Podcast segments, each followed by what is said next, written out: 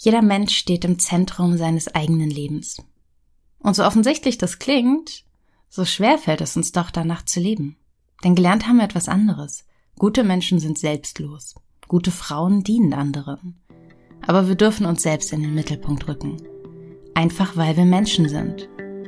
Wie wir zu einer gesunden Egozentrik kommen, das bespreche ich heute mit der Kulturjournalistin Franziska Kurz.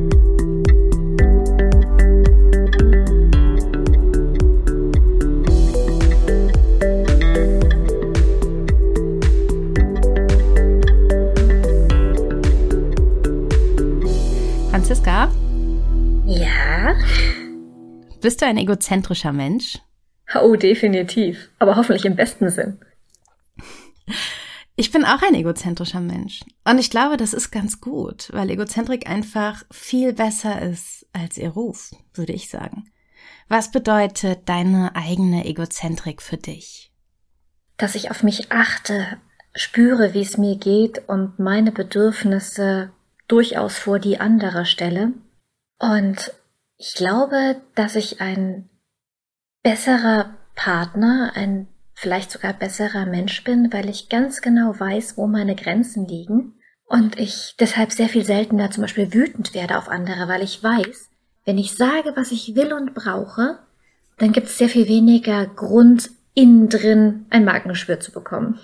Das finde ich total spannend, dass du sagst, du bist auch ein besserer Mensch deswegen. Das entspricht nämlich auch sehr meiner Idee davon, weil ich auch denke, Egozentrik ist nichts, was anderen schadet. Egozentrik betrifft die anderen Menschen erstmal nicht. Das unterscheidet sie ja auch vom Egoismus. Ich glaube, zu der Unterscheidung kommen wir später noch. Meine Egozentrik ist auch sehr ähnlich gelagert wie deine. Nämlich ganz stark auch der Faktor, ich achte auf mich und ich grenze mich auch bewusst ab und jetzt haben wir nämlich genau da eigentlich noch gar nicht negativ über andere gesprochen, weil es mit anderen nichts zu tun hat. Abgesehen von diesem Faktor, den du auch schon genannt hast, nämlich es gibt uns die Möglichkeit, näher bei uns zu sein, dadurch bessere Partnerin zu sein und anders mit anderen umzugehen, weil wir uns nämlich selbst durch diese Egozentrik auch kennen. Ja, definitiv. Wenn du weißt, wer du bist, was du brauchst, was du willst, dann kannst du viel klarer kommunizieren und bist dadurch viel weniger emotionale Wundertüte für andere Menschen. Ja, stimmt. Warum steht die Egozentrik denn dann im Verruf? Ich glaube, das ist so ein bisschen ein weiblich-männliches Thema. Wenn ein Mann egozentrisch ist oder sogar wenn er egoistisch ist, dann ist er ein Macher und jemand, der weiß, was er will und das ist positiv und gut und der kommt voran und macht Karriere und überhaupt. Und wenn es eine Frau ist, dann ist das irritierend, weil Frauen sind ja die nährenden, versorgenden, völlig altruistisch existierenden Wesen, die die Bedürfnisse anderer komplett über ihre eigenen stellen. Und nur dann sind sie gute Frauen oder auch gute Mütter. Und wenn eine Frau sagt, nein, ich habe hier eine Grenze, du überschreitest etwas, was in mir drin ist und laut Nein sagt, dann ist es irritierend und nicht positiv. Ja, es macht Frauen so ein bisschen zu den ewigen Nebencharakteren dieses Lebens, ne? Oh ja, leider. Aber ich habe fest vor, die Hauptdarstellerin in meinem Leben zu sein. Oh, es gibt so einen ganz tollen Trend auf Instagram, das habe ich vor ein paar Wochen mal gelesen, und zwar Main Charactering. Das ist ein bisschen überzogen, weil da geht es wirklich darum, sich selbst auch mit Drohnen zu filmen und so den Film des eigenen Lebens in den Instagram Stories zu zeigen. Aber die Idee dahinter fand ich einfach so nett, weil es am Ende ist es die Wahrheit. Jeder Mensch ist der Hauptcharakter seines Lebens. Es geht nicht anders. Weil immer wenn wir jemand anderen versuchen ins Zentrum zu rücken, und das kann auch der Partner oder die Partnerin sein, das können auch die Kinder sein oder jemand, der aus anderen Gründen gerade wirklich wichtig ist. Immer wenn wir jemand anderen in dieses Zentrum stellen, dann ist das kein stabiler Zustand. Und Frauen kriegen ja so sehr anerzogen, dass sie das tun sollen. Wir werden ja eigentlich so darauf vorbereitet, das im Leben zu tun. Aber es hält nicht, weil die einzige Person, die stabil im Zentrum stehen kann, immer nur man selbst ist, weil man nur das eigene Denken und Fühlen sieht. Alles andere ist eigentlich unrealistisch. Absolut.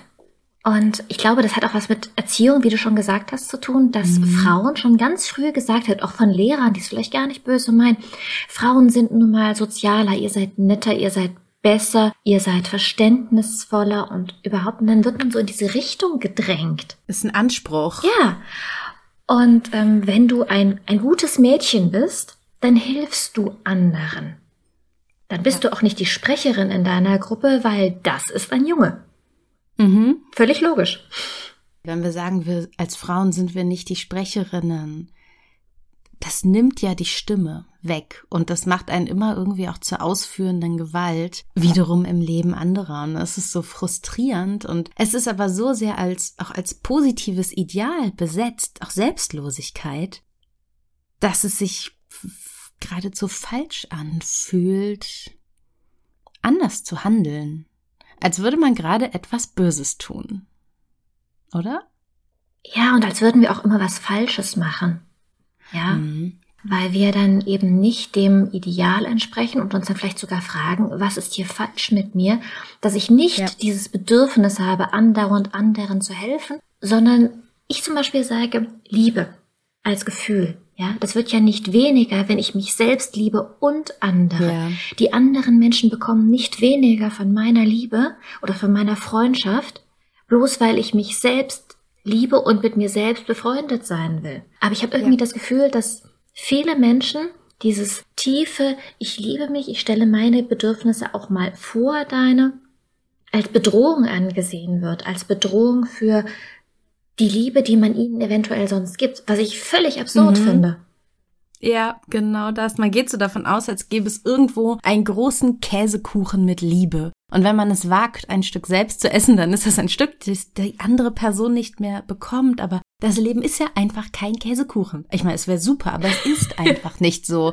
Und wenn wir jetzt wieder, wenn wir jetzt an die Ressourcen denken, dann werden die ja mehr, wenn man sich selbst ehrlich ins Zentrum seines Lebens stellt. Da wird nichts weniger, da wird auch nichts aufgebraucht, sondern es ist einfach nur ein ich kümmere mich um mich. Hier können wir eigentlich schon Schluss machen, weil eigentlich hat jeder Mensch aus sich selbst heraus das Recht zu sagen, ich kümmere mich um mich, Punkt. Und alles weitere steht so weit außerhalb dieses Systems, dass man die Frage in meinen Augen nicht zwingend stellen muss. Aber wenn wir uns das Ergebnis anschauen, dann ist das Ergebnis, da ist mehr auch für andere. Oh ja, definitiv. Mir fällt da immer das Thema mit der Flugzeugsicherheits ähm, mhm. Gesprächssache an. Weißt du, wenn die, wenn die Stewardessen am Anfang sagen, sollte es zu einem Druckabfall in der Kabine kommen, dann fallen von oben diese kleinen Beatmungsteile runter. Kennst du, ne? Ja. Und die sagen immer, ziehen Sie sich das Ding selbst über Mund und Nase und dann helfen Sie schwächeren Mitreisenden, also zum Beispiel Kindern oder älteren Menschen oder wem auch immer. Und keiner findet das falsch, weil die Logik ist ja, wenn du selbst keine Luft mehr hast, kannst du auch dem anderen nicht mehr helfen. Mhm. Bloß genau das. Im Leben. Ja, wenn du in dir selbst keine Liebe für dich trägst, wie sollst du denn dann andere lieben? Nicht falsch verstehen. Also es geht mir nicht darum, dass man sich selbst lieben soll, damit man andere besser lieben kann, sondern wenn ich mich selbst liebe, dann habe ich ein so volles Herz, dass ich davon auch wieder wunderbar nach außen ausschütten kann, wenn ich das möchte. Ja, es ist sehr, sehr schön. Ja, das fühlt sich auch sehr, sehr gut an, sich das selbst einmal so bewusst zu machen. Das volle Herz ist ein wunderschönes Bild. Ich bin gerade ganz, ähm, ach, es spricht mich sehr, sehr an. Oh, danke. Es ist, es ist so gut, es sich bewusst zu machen, wie viel Macht Gestaltungsmacht auch da drin steckt, wenn wir sagen, ich stehe im Zentrum meines Lebens und wie wenig negative Auswirkungen das hat. Es hat nein, es hat nur positive Auswirkungen. Ich will mal was vorlesen. Ich habe nämlich, ich habe Egozentrik vorher gegoogelt. Wahnsinniger Rechercheansatz, ich weiß. Ich lese mal vor, was Wikipedia zur Egozentrik sagt. Das sind die ersten Sätze. Egozentrik bezeichnet die Eigenschaft des menschlichen Charakters, sich selbst im Mittelpunkt zu sehen. Soweit, so gut. Dann geht's noch weiter. Da ist auch kein Punkt zwischen. Das geht direkt weiter. Und dann, damit meistens einhergehend, eine übertriebene Selbstbezogenheit und die Neigung, andere Menschen und Dinge beständig an sich selbst und der eigenen Perspektive zu messen.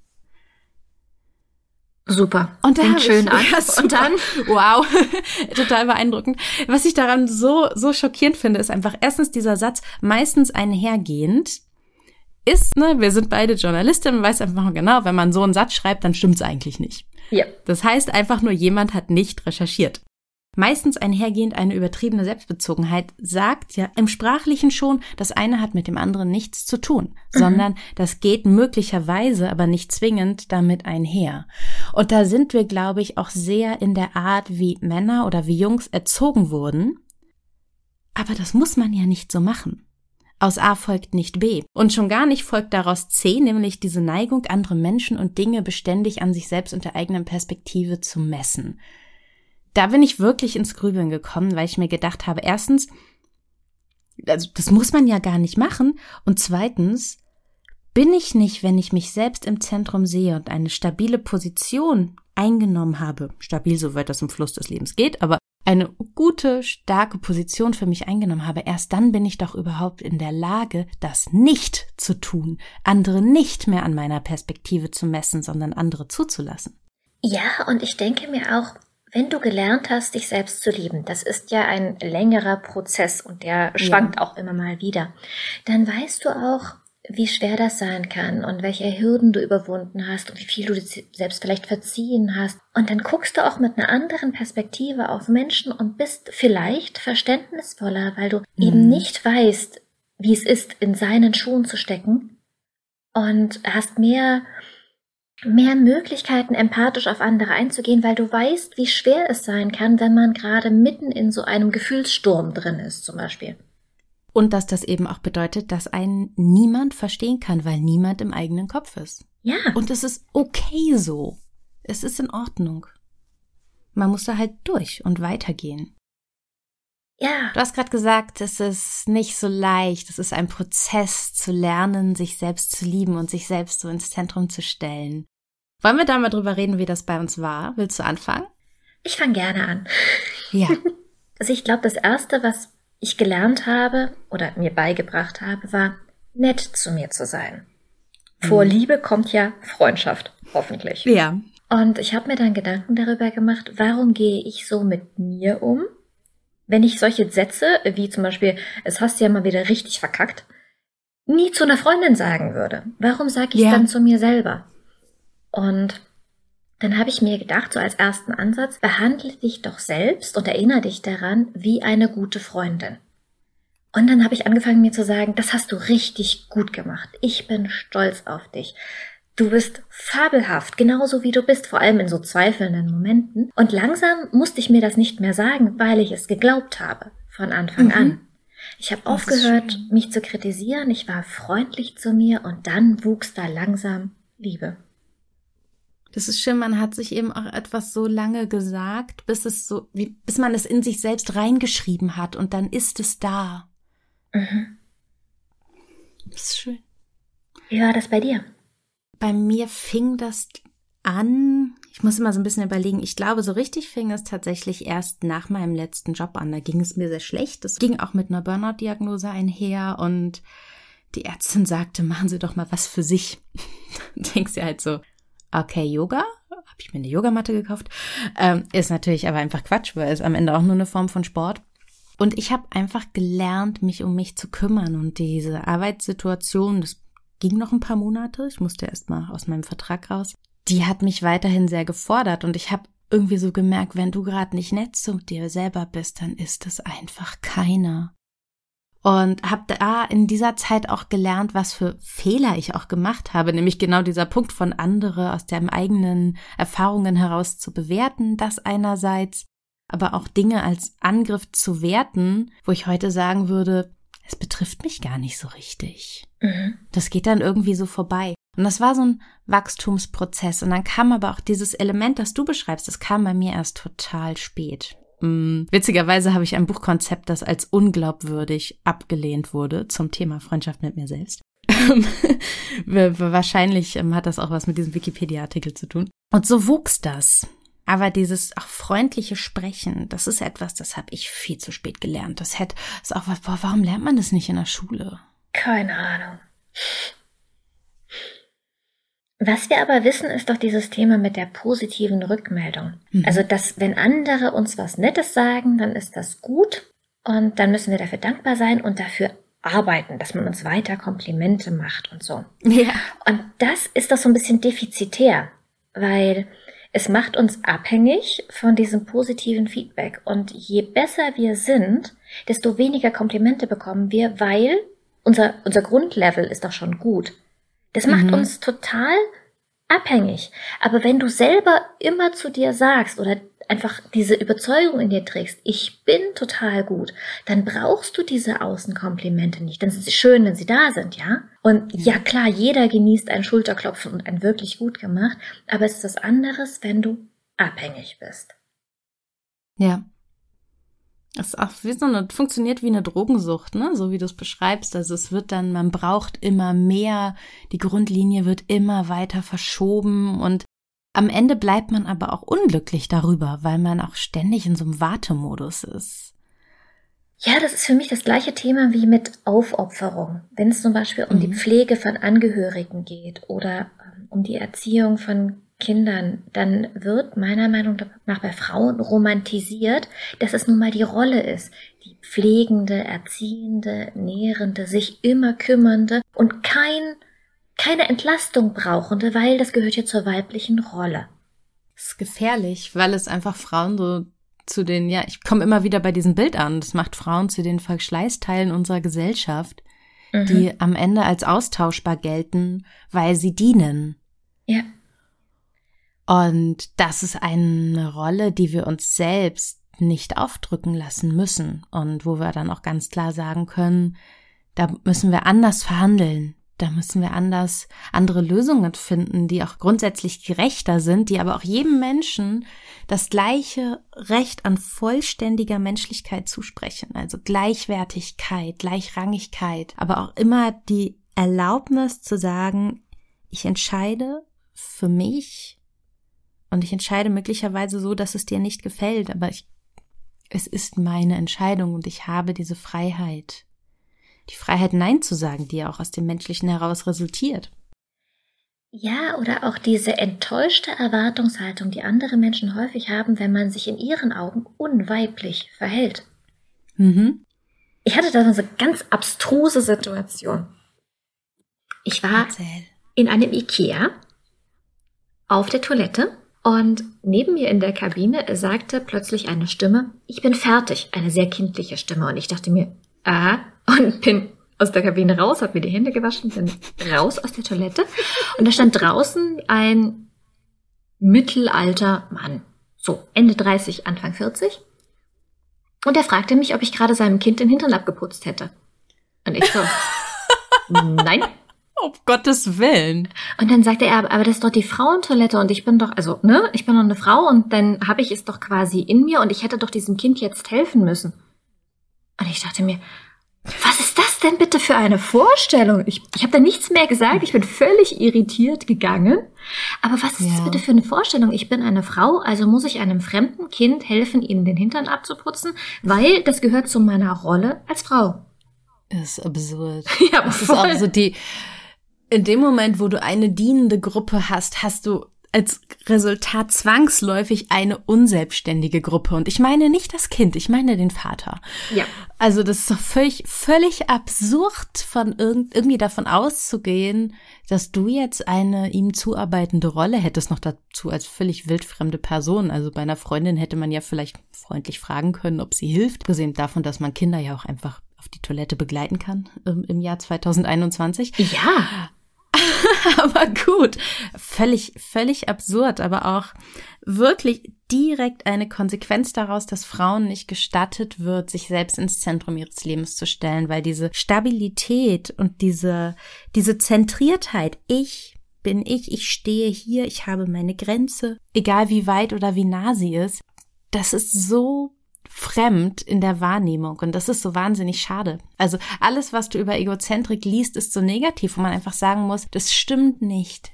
Es ist ganz natürlich, dass jeder Mensch seine Entscheidungen trifft und auf sich selbst achtet. Und es ist sehr, sehr ungesund, genau das nicht zu tun. Was hat er denn noch für eine Reaktion von dir erwartet? Ich habe keine Ahnung.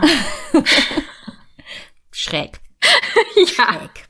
Ich glaube, dass es so sehr geübt ist, auch in unserer Gesellschaft. Ich bin mir gar nicht sicher, ob das vor tausend Jahren auch schon so war. Also es ist so sehr in unserer modernen Gesellschaft eingeübt, dass man für andere lebt als Frau, dass es ganz seltsam wirkt, wenn jemand Nein sagt oder wenn jemand auch nur sich abgrenzt, wenn jemand auch zu sich steht und sagt, mein Bedürfnis ist erstmal das Wichtigste für mich und es hat mit deinem Bedürfnis nichts zu tun. Ja, für mich ist auch die Beziehung zu mir selber die Grundlage aller anderen Beziehungen. Ich hm. bin der Mensch, mit dem ich selbst am meisten Zeit verbringe. Egal, ob ich mit jemandem zusammenlebe oder verheiratet bin oder was auch immer, die meiste Zeit habe ich mit mir. Und so ja. wie ich mich selber behandle und wie ich mit mir selber rede, ist doch auch die erste Intuition, mit anderen zu sprechen. Oder? Ja. Das ist Gewohnheit. Mhm. Und wenn ich selber immer zu mir sage, du bist total blöd und zu nichts nutze und zu fett und was auch immer, wie nah liegt es dann, dass ich in einer auch nur leichten Konfliktsituation zu einem anderen Menschen sage, du bist genauso blöd? Ja. Oder erwarte, dass die andere Person das über mich denkt und es auch so gesehen fürchte. Weil es ja wie so eine Bestätigung des eigenen Selbsthasses ist. Der andere denkt das vielleicht auch. Ich bin enttarnt. Mhm. Und genau das kannst du ja nur verhindern, wenn du so eine Stabilität gefunden hast, die nicht von solchen Annahmen ausgeht. Ja, aber ich finde, das ist schon ein großer Akt der Überwindung. Wertschätzung hm. gegenüber sich selbst ohne irgendeine Form von Bedingung. Also ich muss nichts leisten, um mich ja. selbst wertzuschätzen. Das ist doch schon ein sehr feministischer Akt, oder? Erstaunlicherweise ja. Ich bin ein Mensch, also bin ich gut. Genau ja. das. Und ich bin gut genug. Immer. Ist schwer. Ja. Aber ich, was kann man tun als Gesellschaft, damit das besser wird? Grenzen achten. Hm. Respekt zeigen. Freundlich sein. Ja. Und nicht nur, wenn ich was will vom anderen. Ja. Aber auch jeder für sich mal da zu stehen, dass man selbst die Hauptfigur im eigenen Leben ist und dass das gut so ist und dass die alle anderen auch die Hauptfiguren in ihrem Leben sind, auch wenn die selbst das vielleicht noch gar nicht so sehen. Ja. Ich finde, eine ganz wichtige Frage, die wir uns da stellen sollten, ist, wenn ich eine Liste mache von den Menschen, die mir wichtig sind, an welcher Stelle komme ich? Ja. Ja, guter Punkt. An welcher Stelle kommst du?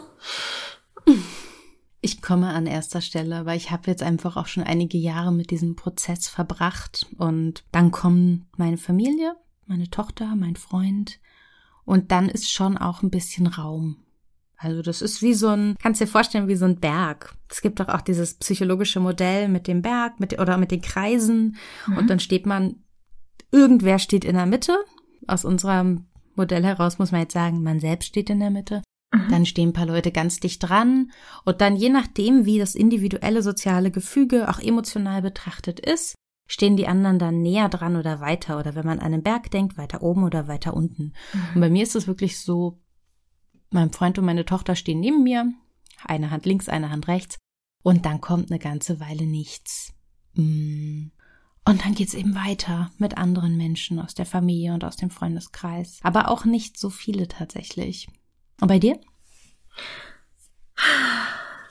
Ich stehe ganz oben. Gut. Weil ich bin ja die wichtigste Person für mich. Und dann kommen ganz, ganz enge Freunde, ein bisschen weiter weg. Und irgendwann so ein paar andere Bezugspersonen. Das ist sehr wichtig. Ich habe mich gerade frisch getrennt, weil ich gelernt habe, man kann jemanden unfassbar lieben und trotzdem sagen, ich liebe mich ein bisschen mehr und mhm. ich kann mich nicht selbst aufgeben, bloß damit es dir gut geht. Also für mich war das ein unfassbarer Schritt, ein sehr, sehr schwerer. Aber am Ende hat mich meine Selbstliebe gerettet, hätte ich jetzt mal gesagt, weil dieser Schritt eben ist, ich merke, dass ich mich selbst aufgebe, wenn wir hier weiter zusammen sein wollen, so wie du gerade bist. Ja. Und ähm, deswegen stehe ich gerade alleine auf meinem Berg, aber ich weiß, dass ich so viel Liebe in mir habe, dass ich mich trotzdem nicht allein fühle. Und ich glaube, ganz viele Menschen wären auch öfter mal gern allein auf ihrem Berg. Und ich finde es ganz spannend, weil es natürlich auch Teil dieser, sagen wir, anti-egozentrischen Sozialisation ist, also eine, eine Erziehung, ein Aufwachsen, das Egozentrik, Selbstliebe nicht erlaubt. Die direkte Folge daraus ist, dass Beziehungen schwierig sind und dass es eine Menge Menschen da draußen gibt, die in der Beziehung zu viel nehmen wollen. Mhm. Und das macht es schwer, das macht es aus zwei Perspektiven schwer, mit diesen Menschen zusammenzuleben. Entweder du bist dafür sensibilisiert, dann gehst du und es tut weh, oder du bist dafür nicht sensibilisiert, dann bleibst du. Und, und es tut schwächer. vielleicht nicht ganz so weh. Genau das. Du wirst immer schwächer und irgendwann bist du mehr oder weniger weg. Ja. Und dieses Wegsein, dieses sich selbst nicht mehr spüren, das ist eine große Angst, die ich habe. Und mhm. vielleicht bin ich deshalb so sensibel dafür. Es heißt nicht, dass mir diese Trennung oder dieser Zustand gerade nicht wahnsinnig weh tut. Mhm. Aber ich weiß eben, wenn ich es nicht getan hätte, wäre ich irgendwann verschwunden gewesen. Und genau das ist das Recht jedes Menschen, das zu verhindern. Und hast du, ich, ich weiß nicht, ob ich das fragen darf, du kannst auch sagen nein, aber Hast du manchmal den Eindruck, dass du vielleicht aus deinem Freundeskreis, aus der Familie, von wem auch immer, dass es kritisch gesehen wird, dass du diesen Schritt für dich selbst gemacht hast? Ich habe das Gefühl, das ist bedrohlich. Mhm. Vor allem für Menschen, die viel nehmen oder nicht besonders freundlich sind, dass sie sehen, dass es daraus eine Konsequenz geben kann.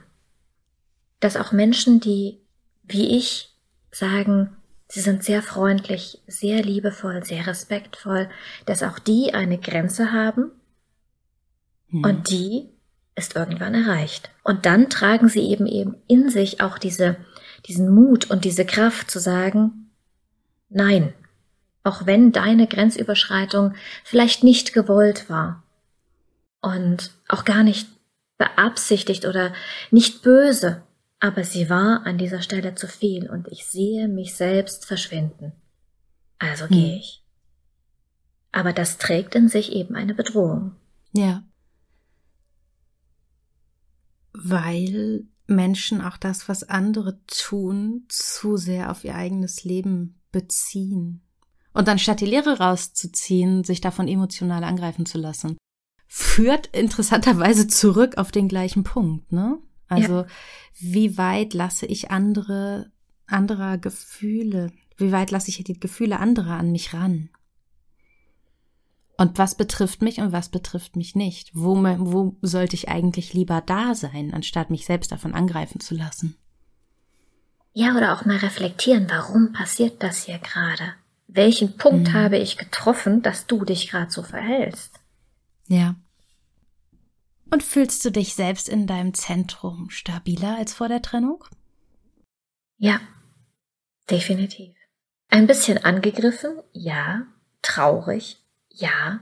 Aber stabil und grundsätzlich sehr glücklich. Wie schön. Vielen lieben Dank, Franziska Kurz. Das kam jetzt sehr überraschend für mich. Ähm, vielen Dank für deine Geschichte. Und ihr da draußen, wer sich für Franziskas Arbeit interessiert, der sollte unbedingt mal bei Weltbild liest vorbeischauen oder Franziskas Instagram-Account at Franzi liest. Ich verlinke das in den Show Notes. Franziska, tust du heute noch was für dich? Oh ja, ich gehe heute in die Sauna. Ich freue mich sehr. Oh, schön. Ich werde auch noch was für mich tun. Ich habe mir neulich einen sehr großen Stapel Bücher gegönnt und ich fange heute an mit Ungezähmt von Glennon Doyle. Ich glaube, das geht in eine ähnliche Richtung. Oh ja, das habe ich auch schon gelesen. Ganz viel Spaß bei der Lektüre. Ich danke dir sehr. Bis bald. Bis bald.